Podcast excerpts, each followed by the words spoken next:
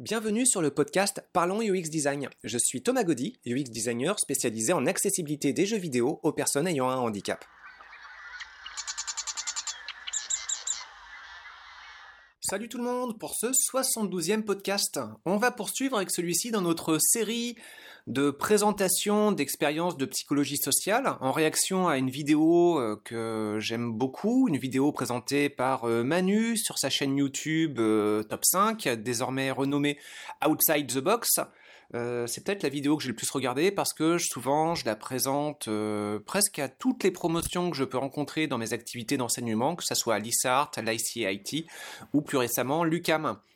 Alors cette vidéo, je la trouve particulièrement pratique parce que ça fait une bonne introduction à un domaine de sciences humaines qui est très enrichissant, je trouve. Et puis, ce qui est intéressant aussi, c'est que euh, les phénomènes observés en psychologie sociale, bah, ils interviennent assez lourdement dans une pratique de UX design parce que bah, c'est un domaine de communication impliquant des collaborateurs et collaboratrices et euh, donc on est soumis à des phénomènes euh, souvent invisibles qui nous manipulent, qui euh, nous amènent à nous comportements, à nous comporter d'une façon pas toujours consciente euh, même si elle est plutôt logique en fait. Et puis ça peut aussi nous amener à avoir euh, des conclusions sur des situations qui peuvent être complètement biaisées.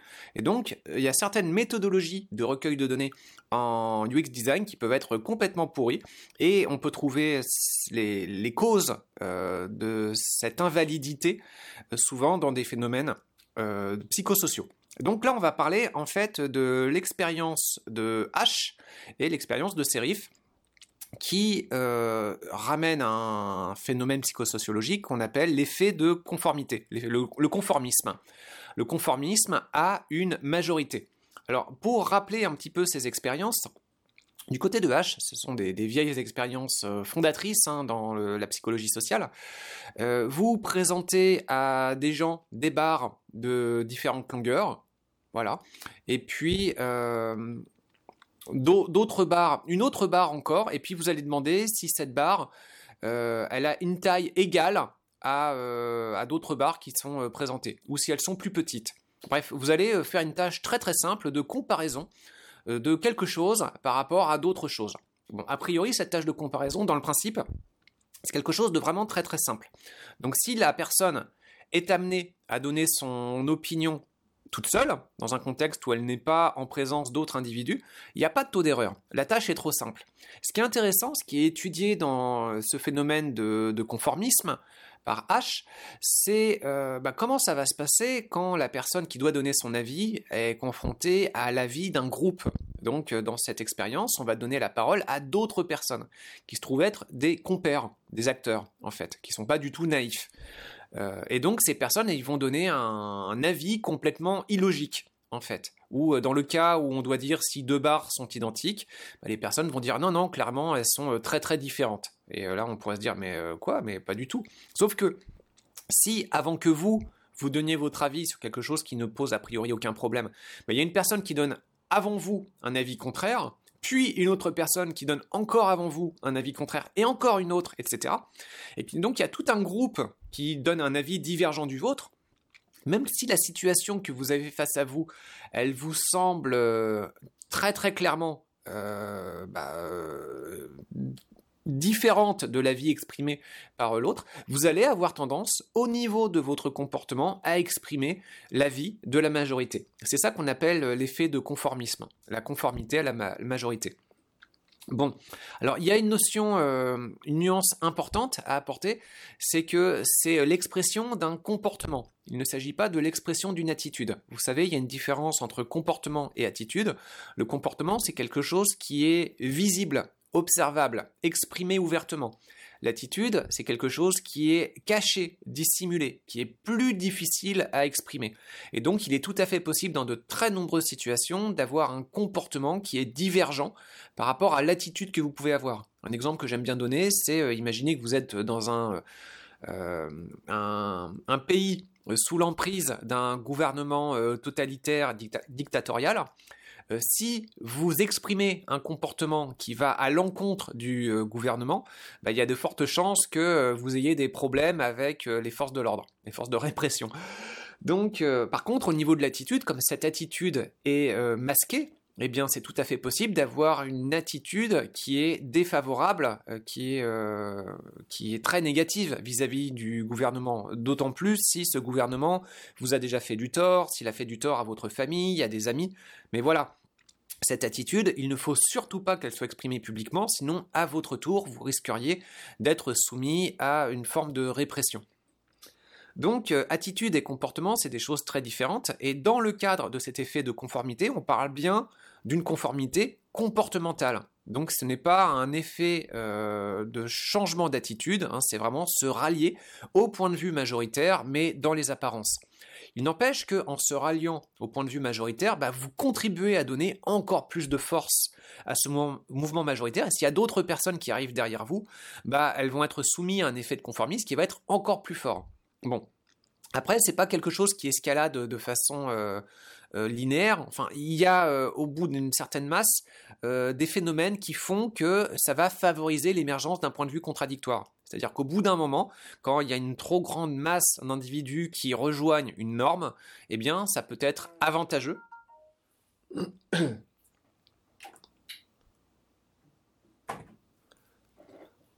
Au bout d'un moment, quand vous avez une trop forte masse d'individus qui rejoignent la même norme, ça peut devenir avantageux pour vous d'exprimer un point de vue contraire, différent, minoritaire, original. Parce que ça peut vous contribuer, ça peut contribuer à ce moment-là, vous donner une meilleure place dans la société par euh, une visibilité accrue. Et puis ça peut vous permettre aussi de constituer un, mouvement, euh, une forme de contre-courant qui peut être intéressant. Ceci dit, exprimer un point de vue minoritaire, c'est aussi s'exprimer à euh, une certaine fragilité, euh, au regard des autres, à possiblement leur désapprobation, à des critiques, à des jugements, des commentaires. Donc exprimer un jugement minoritaire, c'est euh, devoir souvent dépenser plus d'énergie et plus de temps pour pouvoir soutenir ce jugement minoritaire. Et donc c'est quelque chose que tout le monde ne peut pas faire, parce que parfois on peut être épuisé, parce que parfois on peut manquer de temps. Parce que parfois, bah, on n'a juste pas envie de se prendre la tête. Donc, euh, même si on pense quelque chose de différent de la norme, bah, on va rejoindre le jugement de la norme parce que ça va être tout simplement plus facile et plus euh, soutenable socialement. Ça va être moins énergivore. Donc, euh, dans cette expérience de H, bah, euh, c'est ça en fait. Euh, vous pouvez voir très clairement qu'il y a quelque chose qui fonctionne d'une certaine façon. Il peut y avoir une norme qui va se constituer, qui va exprimer un jugement complètement illogique et euh, incompatible avec votre façon de voir les choses, mais sous l'effet de cette pression majoritaire qui va se constituer, ça peut être plus simple pour vous de rallier cette opinion. Donc ça, ça a été mis au point, découvert et formalisé par H, euh, et puis, il y a un autre chercheur qui a exprimé une, expérience très très proche, en fait, Serif, avec euh, une expérience qu'on appelle euh, un effet autocinétique. Alors l'effet autocinétique, c'est plus les conditions du protocole. En gros, pour vous expliquer ça, on vous amène pour l'expérience de Serif dans une pièce totalement noire. Dans cette pièce totalement noire, il y a un point lumineux. Ce point lumineux, on vous explique qu'à un moment donné, il va se mettre à se déplacer, et à un autre moment, bah, il va arrêter de se déplacer, et on va vous demander d'estimer sa distance de déplacement. Donc euh, vous arrivez dans la pièce totalement noire, vous dites, voyez le point lumineux, oui oui je le vois, bon bah top, à partir de maintenant il commence à se déplacer. Vous regardez le point lumineux, vous n'avez absolument aucun repère, vous pouvez donc penser qu'il se déplace ou ne penser qu'il ne se déplace pas, c'est très difficile à dire parce que comme il n'y a aucun repère, on ne sait pas. Et puis on vous dit stop, voilà, le point lumineux a cessé de se déplacer. Alors, à votre avis, de combien il s'est déplacé? Sauf que c'est pas à vous qu'on va donner la parole tout de suite, ça va être à une autre personne. Et cette autre personne va dire 40 euh, cm. Et puis une deuxième personne avant vous qui va dire moi je le vois déplacer de 45 cm. Et puis une autre moi plutôt 37 cm, etc. Jusqu'à ce que vienne votre temps de parole. Et votre parole, bah justement, elle va devoir s'ajuster par rapport à un jugement majoritaire qui, dans l'exemple que je vous donne, est plutôt aux alentours de 40 cm. Donc vous aurez tendance à dire que ce point lumineux se sera probablement déplacé autour des 40 cm.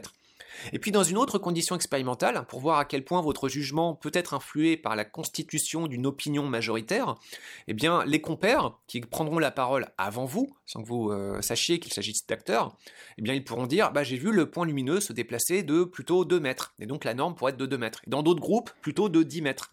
Voilà. Et donc ça permettra de voir comment votre jugement à vous peut se conformer à euh, des évaluations de distance bidon d'autres groupes expérimentaux où ça va être tantôt une norme de 40, tantôt une norme de 2 mètres, tantôt une norme de 10 mètres ou autre. Sachant que, dans les faits, dans cette expérience, le point lumineux ne se déplace pas du tout. En fait, l'effet autocinétique, c'est ça, c'est qu'en l'absence de repère, ce point lumineux, il n'est pas facile, il n'est pas euh, possible de savoir précisément s'il se déplace ou pas. Bon, évidemment, si ce sera un déplacement à 360, on verra bien que le point lumineux, il passerait derrière vous. Donc vous auriez au moins euh, le repère euh, corporel mais euh, sur un déplacement de quelques centimètres, c'est quand même beaucoup plus difficile de maintenir une position corporelle vraiment complètement statique qui vous permette de dire ok, là je, je, de déplacer de temps. D'autant plus que vous ne savez pas à quelle distance est ce point. Donc un point lumineux qui se déplace de 20 cm, c'est pas la même distance ressentie selon qu'il se trouve à 10 mètres de vous ou à 1 km de vous. Donc euh, voilà, cette expérience, de toute façon, elle est, assez, euh, délicate parce que vous devez finalement évaluer la distance euh, qui se déplace sur un plan en face de vous, mais sans que vous sachiez non plus quelle est la distance qui vous sépare entre vous et la, source lumineuse. Bon, et ça, le lien avec le UX design. eh bien, le lien avec le UX design, il y en a plein en fait, mais le plus évident, c'est quand vous réalisez des focus group. Donc rappelez-vous en fait ces euh, différentes méthodologies qui vous permettent de faire un meilleur boulot quand vous concevez un outil, euh, une application, un jeu ou n'importe quoi, bah, vous devez recueillir l'avis d'utilisateurs et d'utilisatrices. Donc souvent on fait des tests utilisateurs, mais les tests utilisateurs ne sont pas la, seule méthodologie à votre disposition pour recueillir des avis. Et quand vous voulez gagner du temps et en une session de travail recueillir l'avis d'encore plus de personnes, vous pouvez être tenté d'organiser un focus group. Un focus group, c'est quoi? Bah, Vous réunissez autour de la table euh, plusieurs participants. Euh, ça peut être 3, 4, 5, 10 personnes, 15 personnes, encore plus parfois. Bon, voilà. Et puis, euh, vous allez leur expliquer votre projet, la vision que vous avez actuellement et puis vous allez leur demander en gros leur avis sous euh, différentes formes, hein. questions ouvertes, questions fermées. Les questions fermées ça marche moins bien, rappelez-vous, il y a d'autres biais avec ce genre de, problème. Mais bon, vous allez donc euh, leur demander leur avis, et euh, en leur demandant leur avis, vous allez tomber exactement dans les mêmes problèmes d'effet de conformisme soulevés par H et Sheriff, à savoir que bah, y a des personnes qui vont donner leur avis en premier, et puis passer deux, trois personnes, ça y est, il y a un effet de majorité qui va se constituer. Et donc, les personnes qui vont prendre la parole après, eh bien, ces personnes-là vont avoir tendance à rallier leur avis, leur euh, avis exprimé au niveau du comportement, pas au niveau de l'attitude, sur cette majorité qui s'est euh, manifestée en premier. Et donc, si vous avez un groupe de 5 personnes, 10 personnes, ou plus encore, bah, finalement, les avis collectés ne valent pas forcément beaucoup plus que euh, les avis des trois premières personnes. Et encore, je dis des trois premières personnes, finalement, euh, juste l'avis de la deuxième personne, quelque part, elle se définit par rapport à l'avis de la première. Et donc, c'est pas l'avis de 15 personnes que vous collectez dans un focus group de 15, c'est euh, l'avis d'une personne, avec ensuite des, gens qui vont graviter autour de, de l'avis de l'avis premier. Et ça, ça pose un gros problème parce que bah, justement, avec l'expérience de Serif et avec l'expérience de H, on peut voir que euh, bah, l'attitude des gens, elle peut être complètement effacée par l'expression de quelque chose qui n'a plus aucun sens. Alors comment vous pourriez faire pour contourner ce biais? C'est quand même un biais important, hein. vous avez l'impression d'interroger 15 personnes, et en fait vous avez des données qui sont essentiellement bidons derrière. Donc votre focus group, ça veut dire que la plupart des focus groups qui sont organisés, ils n'ont aucune valeur. Alors euh, bah déjà, vous pouvez, au niveau euh, de la restitution des résultats de vos collaborateurs, exprimer plus en détail le protocole. Donc à la façon d'une façon de, à la façon d'une communication scientifique, vous pouvez avoir un souci de transparence à expliquer vraiment comment vous avez obtenu ces données et ça permettra à des collaborateurs et collaboratrices de se dire ah tiens intéressant mais peut-être qu'il y a une faille dans le protocole et peut-être que je pourrais par la suite euh, refaire l'expérimentation refaire le focus group ou euh, au contraire prendre plus de recul sur la qualité et la validité des euh, données recueillies Bon, une autre façon de faire aussi, c'est de faire des entretiens individuels. Donc vous exprimez à toutes les personnes ensemble votre vision du projet, euh, le propos, euh, ce que vous voulez faire, mais au moment de recueillir les avis, bah, plutôt que de donner la parole à chacun dans un lieu où tout le monde peut s'entendre, vous pouvez prendre plus de temps et dire bon bah là, euh, ce qui m'intéresse, c'est de passer un entretien avec chacun de vous. Sauf que évidemment, le focus group devient beaucoup plus long, beaucoup plus lourd, et puis pour les participants, ça va être aussi beaucoup plus chiant parce que va y avoir des temps d'attente. si vous êtes dans un focus group de 20 personnes et qu'il y a 19 personnes qui prennent la parole avant vous, bah, euh, ce temps d'attente, euh, il va être un peu ennuyeux. Et puis ce temps d'attente, il va occasionner lui aussi des biais. Dans le sens où euh, bah, vous donnez votre parole immédiatement, vous allez exprimer certaines choses. Si vous donnez votre parole après plusieurs dizaines de minutes, voire plusieurs heures, eh bien, c'est certainement pas les mêmes choses que vous allez exprimer, parce qu'il y aura un effet de lassitude, et euh, voilà, le, côté enthousiasmant de la présentation, il peut être passé. Alors, ça peut donner parfois des retours plus positifs, mais parfois, ça peut donner aussi des retours plus tièdes. Et en tout cas, voilà, la, valeur de ces données n'auront pas euh, la même validité. Mais globalement, il n'y aura pas ce phénomène de contamination par la vie des autres personnes. Bon, c'est une première façon de faire, mais elle est finalement assez peu réaliste, car beaucoup plus coûteuse en temps. Une deuxième façon de faire, ça peut être de demander aux personnes d'écrire leur avis. Mais celle-là, elle est aussi un peu foireuse aussi, parce que les personnes, elles vont avoir une paresse à l'écriture et vont avoir tendance à exprimer beaucoup moins de choses. Donc, euh, bah, euh, vous aurez donc des commentaires qui seront très succincts, du genre tout est ok, j'aime bien, cool ou n'importe quoi. Là où une prise de parole verbale permettra justement d'avoir euh, beaucoup plus un discours beaucoup plus construit, et puis surtout des relances aussi. Quelqu'un qui exprime un avis, vous pourrez lui dire très bien, j'aime bien, mais peux-tu m'en dire plus sur telle ou telle partie? Les personnes écrivent, il y a d'une part, euh, bah, il n'y a pas cette possibilité d'exprimer beaucoup de choses très confortablement pour euh, une faible, un faible investissement énergique. C'est plus lourd d'écrire quelque chose que de l'exprimer vocalement. Et puis, euh, il n'y a pas ces possibilités de relance derrière. Donc, donc ça, c'est assez lourd. Alors qu'est-ce qu'il peut y avoir encore? On peut avoir un entre-deux. Vous pouvez demander aux personnes d'exprimer un premier avis succinctement, et puis ensuite leur donner publiquement la parole. Et puis euh, en ayant ancré l'écrit sur le papier, ça peut permettre aux personnes au moment de prendre la parole de se rattacher aussi sur ce qu'elles avaient écrit. Vous pouvez même les inciter, peux-tu euh, me dire un peu ce que tu as écrit? Et puis si là il y a une divergence, et a priori il y en aura une entre l'expression verbale qui se ralliera à ce moment-là à la majorité euh, par cet effet de conformisme et ce qui a été écrit sans cette pression, bah, ça permettra de discuter. Ah tiens, là je vois qu'il y a une légère dissonance, est-ce que tu peux m'en dire un petit peu plus? Et puis ça permettra d'encourager justement l'expression de points de vue divergents et euh, sans doute d'avoir des résultats, des ressentis beaucoup plus pertinents. Bon, euh, il pourrait y avoir plein plein de façons de balancer les focus group. Et puis il y a un autre truc aussi à garder en, tête qui rejoint un peu moins cet effet de conformisme, mais qui est important, puisque après tout on parle de focus group, c'est que dans les focus group, vous avez aussi des gens qui sont euh, très expansifs euh, et qui vont prendre beaucoup la parole et qui vont donc écraser la parole des autres personnes. Donc quand vous faites un focus group, soyez très vigilant à l'équité de la distribution du temps de parole. Sinon, bah, il y a des gens qui vont juste euh, pas parler.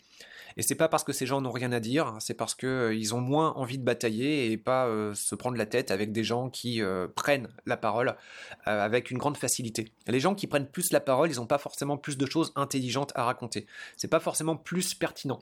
Et donc, si vous mesurez le temps de parole de chacun, ça vous donne plus facilement la possibilité de couper en disant bon bah très bien, mais il faut aussi que je puisse entendre telle et telle et telle autre personne.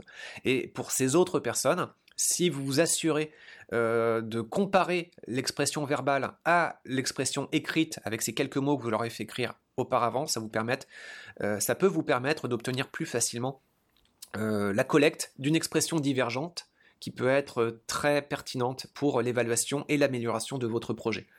Bon, il y a un autre effet encore sur le conformisme, c'est là on a parlé de focus group, mais ça peut être aussi sur euh, lorsque vous vous donnez votre avis à vous, alors que vous êtes euh, dans un contexte où des collègues à vous, des supérieurs à vous doivent également donner euh, un avis.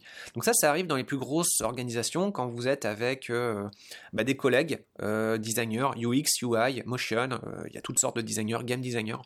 Et puis, bah, c'est pareil, par rapport à un moment donné, une problématique donnée, bah, souvent il y a d'autres personnes qui vont donner la parole avant vous et quand vous, vous, allez donner votre parole, vous allez être confronté à ces phénomènes de conformisme et vous aurez donc tendance à écraser votre parole et ça peut donner parfois des décisions de design qui semblent être euh, démocratiques, alors qu'en fait elles sont complètement biaisées par l'expression de première personne euh, en premier lieu.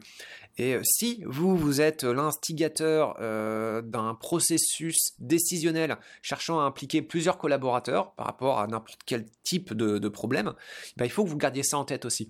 Si vous donnez la parole à tout un groupe, c'est pareil, les paroles de ce, de ce groupe vont être contaminées les uns les autres. Et j'ai assisté déjà à des prises de décision qui me semblent très très contestables, en particulier sur des questions de taille euh, de texte, où euh, bah, le groupe c'était euh, voilà, est-ce qu'on y va plutôt sur telle taille en pixels ou telle taille en pixels aussi, ça dépend de la résolution, hein, faites toujours attention à ça. Et, et puis bah, le choix majoritaire, il est parti sur la taille la plus petite et c'est pas pas bon en fait, voilà. Et, et là donc ça donne l'impression que c'est un jugement qui reflète un grand groupe, alors qu'en en fait il y a eu un effet de conformisme, et puis derrière, ça va avoir des implications sur tous les outils qui vont être faits pour euh, probablement des années. Donc ça peut être très lourd de, conséquences. Cet effet de, conformisme aussi, je donne un dernier exemple, on peut le voir euh, sur euh, l'analyse de problèmes, ça peut être mélangé avec le phénomène de soumission à l'autorité que j'ai expliqué il y a deux podcasts avec l'expérience de Milgram. Et donc, vous pouvez par exemple avoir dans une situation donnée euh, un chef ou une chef qui va donner sa parole. Et puis par soumission à l'autorité, vous pouvez avoir euh, un ou deux, euh, j'ai envie de dire, laquais, en fait, qui vont par confort, facilité et zèle exprimer une copie de l'expression du chef. Donc euh, voilà, ça permet euh, de se montrer bien en disant oui, oui, je vais dans votre sens, très bien, bravo, euh, applaudissements, mais derrière, il peut n'y avoir aucun sens critique. Et donc, de ce phénomène de soumission à l'autorité, bah, le chef et ses deux ou trois laquais constituent déjà une majorité qui va constituer derrière un effet de soumission à l'autorité pour les autres, multiplié à un effet de conformisme, ce qui fait que d'autant plus les autres personnes autour vont avoir tendance à rallier l'opinion de du chef ou de la chef. Et c'est pas forcément lui rendre service en fait, parce que derrière ça peut embarquer sur une décision qui est complètement déplorable. Et euh, le chef ou la chef, bah, euh, elle peut tout à fait perdre son, boulot et servir de, fusible dans ce genre de, choses. En fait, à moins qu'il y ait un autre fusible derrière. Mais euh, bon, voilà, derrière, ça peut valoir le coup d'être conscient de ce genre de phénomène de se rappeler un petit peu que c'est toujours à l'œuvre, et du coup ça peut nous inciter plus facilement à exprimer une position euh, minoritaires divergentes, et de cette façon, ça peut permettre aussi d'avoir un débat plus riche, plus argumenté, et menant à des prises de décision de design euh, plus solides. Voilà, donc ça c'est euh, toujours par rapport à des phénomènes psychosociaux qui donc sont omniprésents dans l'environnement UX design du fait que ça soit un métier communicationnel impliquant beaucoup de collaborateurs et collaboratrices. Et on parlera encore d'un autre effet pour un prochain podcast. Merci d'avoir écouté ce podcast. Je vous invite à vous abonner pour ne pas rater les prochains épisodes. Si vous voulez en savoir plus sur moi, je vous invite à consulter mon profil LinkedIn, Thomas Gaudy, T-H-O-M-A-S, G-A-U-D-Y. Si vous souhaitez de l'accompagnement pour implémenter ces notions et ces outils dans vos équipes et vos projets, vous pouvez faire appel à mes services de consultant en UX Design. Il vous suffit de me contacter via mon profil LinkedIn. Au plaisir